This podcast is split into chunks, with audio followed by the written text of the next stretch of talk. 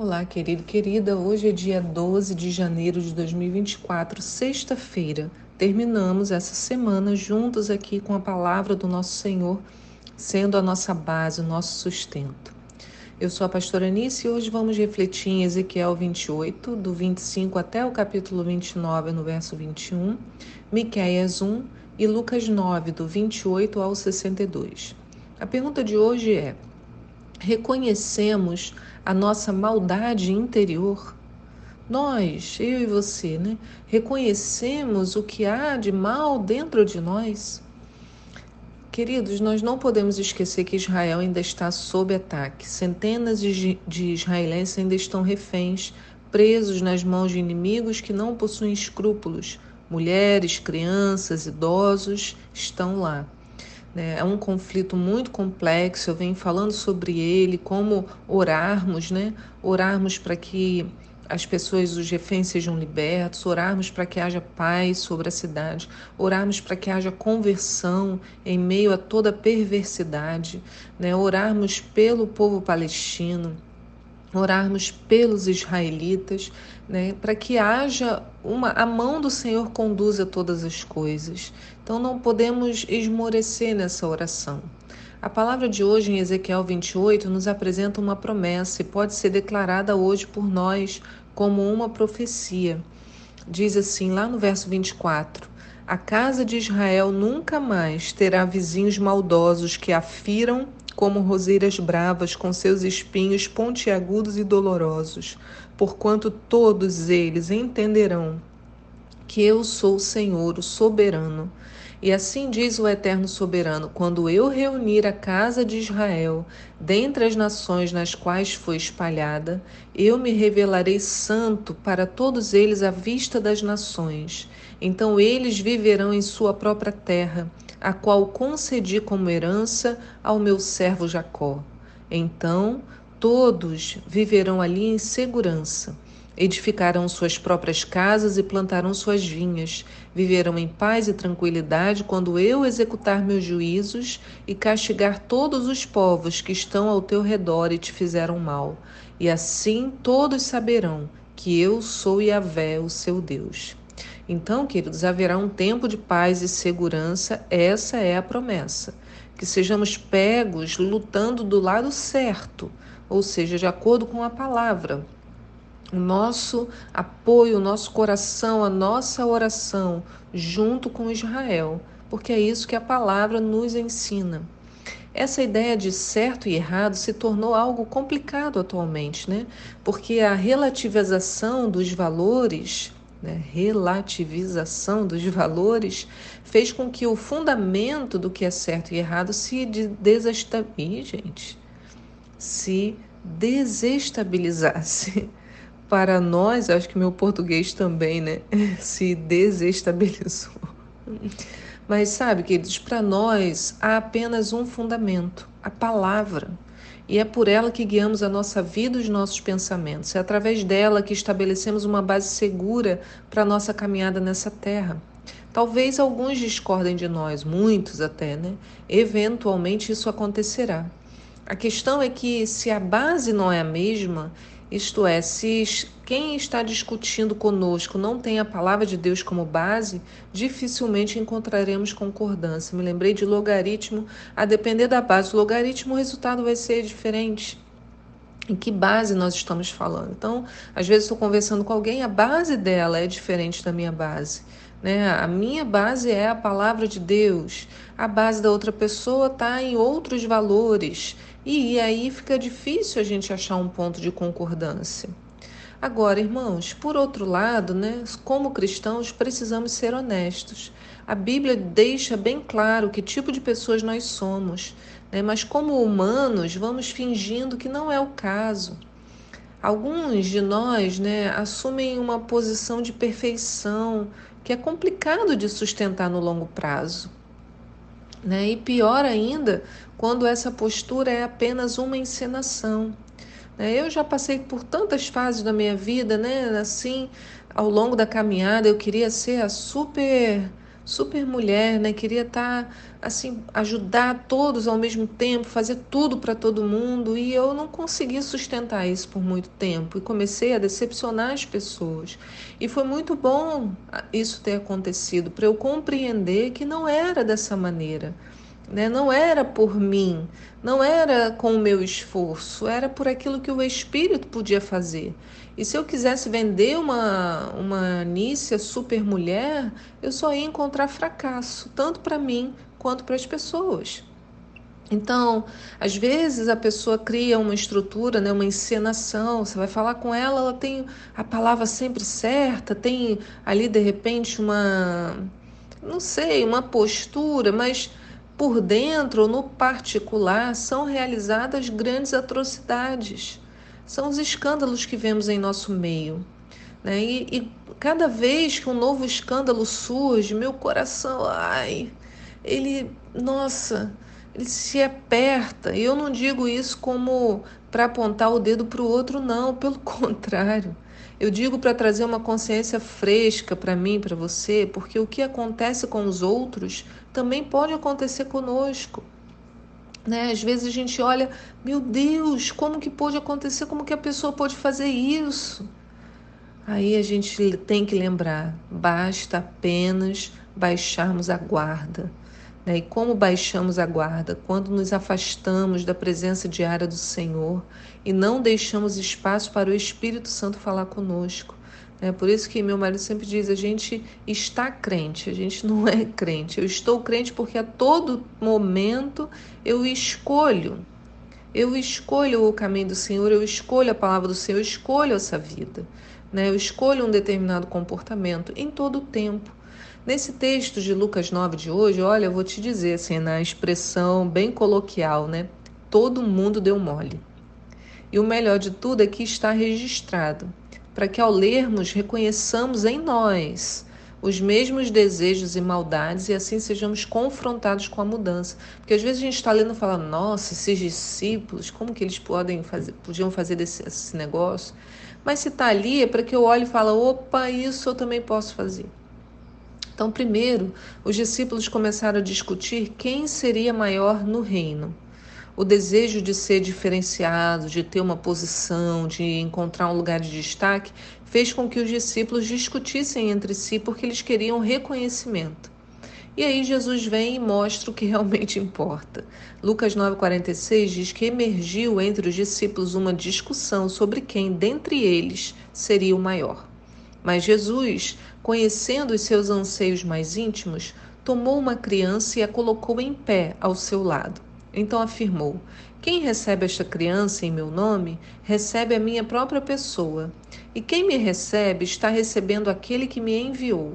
Portanto, aquele que entre vós for o menor, este sim é grandioso. Só aqui, né, já se você fosse seguir ao pé da letra, já ia todo mundo querer ficar no Ministério Infantil, né? E a gente luta tanto para ter gente trabalhando no Ministério Infantil. assim, mas não foi isso, né, que Jesus quis dizer. Ele está exemplificando ali, né, que na verdade o nosso chamado é cuidar do outro. Então, mais importante é receber aquele que enviou Jesus. Mais importante era ser bem pequeno, para que Jesus e o Pai possam aparecer aos outros.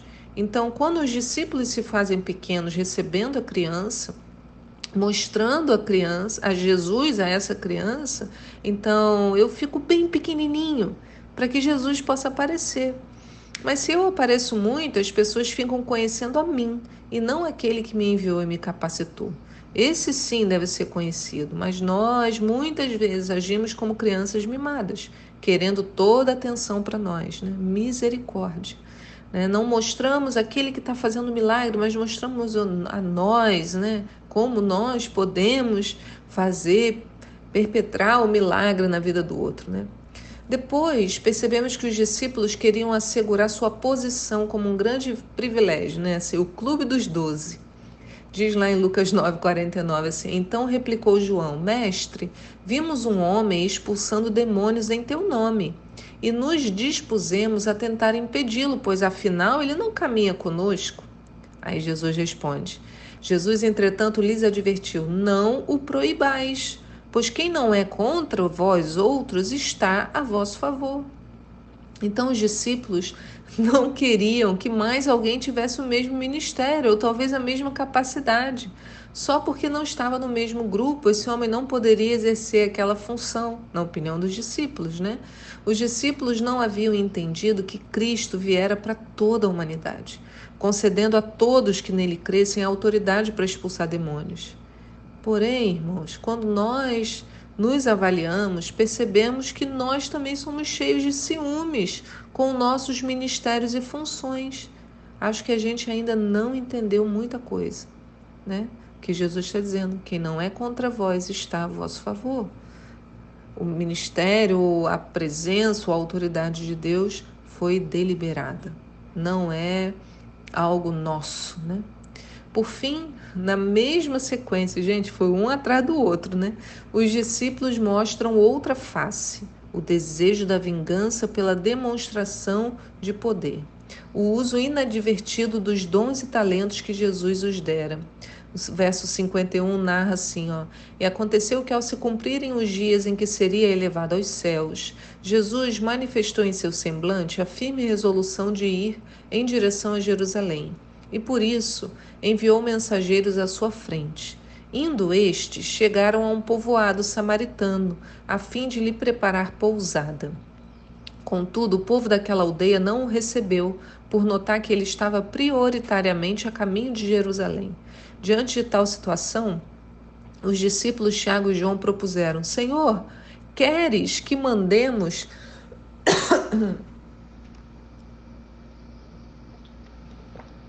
Queres que mandemos descer fogo do céu para que eles sejam aniquilados? Mas Jesus, mirando-os, admoestou-lhes severamente: Não sabeis vós de que espécie de espírito sois? Ora, o Filho do Homem não veio com o objetivo de destruir a vida dos seres humanos, mas sim para salvá-los. Então veja só, os discípulos queriam mandar fogo do céu sobre aqueles que rejeitaram Jesus. Parece uma medida extrema, né? Como, gente? Vamos mandar fogo do céu aniquilar as pessoas porque não quiseram receber Jesus? Eu digo que nós também temos esse mesmo comportamento. Muitas vezes queremos humilhar o pecador, né? Ah, esse aí é pecador. Somos rápidos em dizer, ai, daquele que mexe no Filho de Deus. Quando erram conosco, já queremos devolver, ainda que seja na, entre aspas, né, moeda santa da vingança dos céus. Agora, e o desejo pela salvação e conversão? Será que ainda queima dentro de nós? Né? Será que ainda queremos que outros se convertam? Será que olhamos para os que não creem cheios de amor ou desejando a morte mesmo, já que não tem mais jeito para ele? Lembremos da resposta de Deus para Jonas no texto de ontem, porque Jonas, lá no capítulo 4, no verso 1, ele ficou extremamente decepcionado e se irou porque o povo se arrependeu. E ele orou ao Senhor, desabafou, dizendo: está lá no verso 2 do capítulo 4, Ah, eterno, pois não foi exatamente por isso que eu disse que eu ainda estava em minha casa? Por esse motivo eu fugi para Tarsis. Eu sabia que tu és um Deus misericordioso, compassivo, longânime, rico em amor e ameaças, e, é, rico em amor e que ameaças castigar, mas te arrependes. Ó Senhor, agora, portanto, tira minha vida, eu te rogo, afinal, é para mim melhor morrer do que seguir vivendo. Aí o Senhor pergunta para ele assim: Tens alguma razão para te deixares enfurecer desta maneira? Aí no verso 10, Jesus, é, o Senhor fala para Jonas: Ora, Jonas, você tem compaixão dessa planta, embora não tenhas cuidado dela, a fizeste crescer nem a podasse. Ela simplesmente nasceu numa noite, na outra morreu. Por outro lado, Nínive tem mais de 120 mil seres humanos que não sabem nem discernir entre a mão direita e a esquerda, tampouco entre o bem e o mal, além de muitos animais inocentes. Não haveria eu de ter pena dessa grande cidade? Oh! E o Senhor poderia falar isso para nós também em muitas situações, quando nós também estamos irados, porque Deus resolveu abençoar alguém. Irmãos, que estejamos prontos para uma visão realista de nós mesmos. E que essa visão, ao invés de nos deprimir, né, porque quando a gente se vê, é, é pauleira, né? A gente vê a maldade que há dentro da gente, a gente reconhece isso. Mas ao invés de nos deprimir, que quando a gente, quando o Senhor nos mostrar que isso, essa visão terrível, ela nos leve a cada dia para mais perto de Jesus, porque Ele tem a resposta para nós. Por isso que Romanos 12, 3, Paulo fala assim: olha, pela graça que me foi dada, eu digo a vocês Ninguém tenha de si mesmo um conceito mais elevado do que deve ter, mas ao contrário, tenha um conceito equilibrado de acordo com a medida de fé que Deus lhe concedeu. Então não tenha medo de se conhecer, né? de permitir que o Senhor te revele. Mas quando você souber e se doer, possivelmente vai doer, lembre-se que Jesus é a resposta né, para o caos que há no nosso interior. Olha, que Deus abençoe. Hoje, ao final da tarde, ao pôr do sol, temos o nosso Shabat. É tempo de descanso. Separa na sua casa um momento, né? Vai caindo o final da tarde, quando todo mundo está pensando sextou, né? Você também pode pensar Shabat ou é tempo de eu separar um momento para o Senhor, para minha família para minha casa. Ah, nisso eu moro sozinho. Então você vai abençoar a sua casa, vai separar um tempo para curtir a sua casa, né? Vai, pega o seu pão, um suco de uva, se você tiver, se não tiver, um copo d'água, o que você tiver. Ore ao Senhor, separe um tempo, coloque um louvor, né? Se aconchegue na presença de Deus. Fique na paz do Senhor e eu te espero aqui para um próximo devocional. Tchau.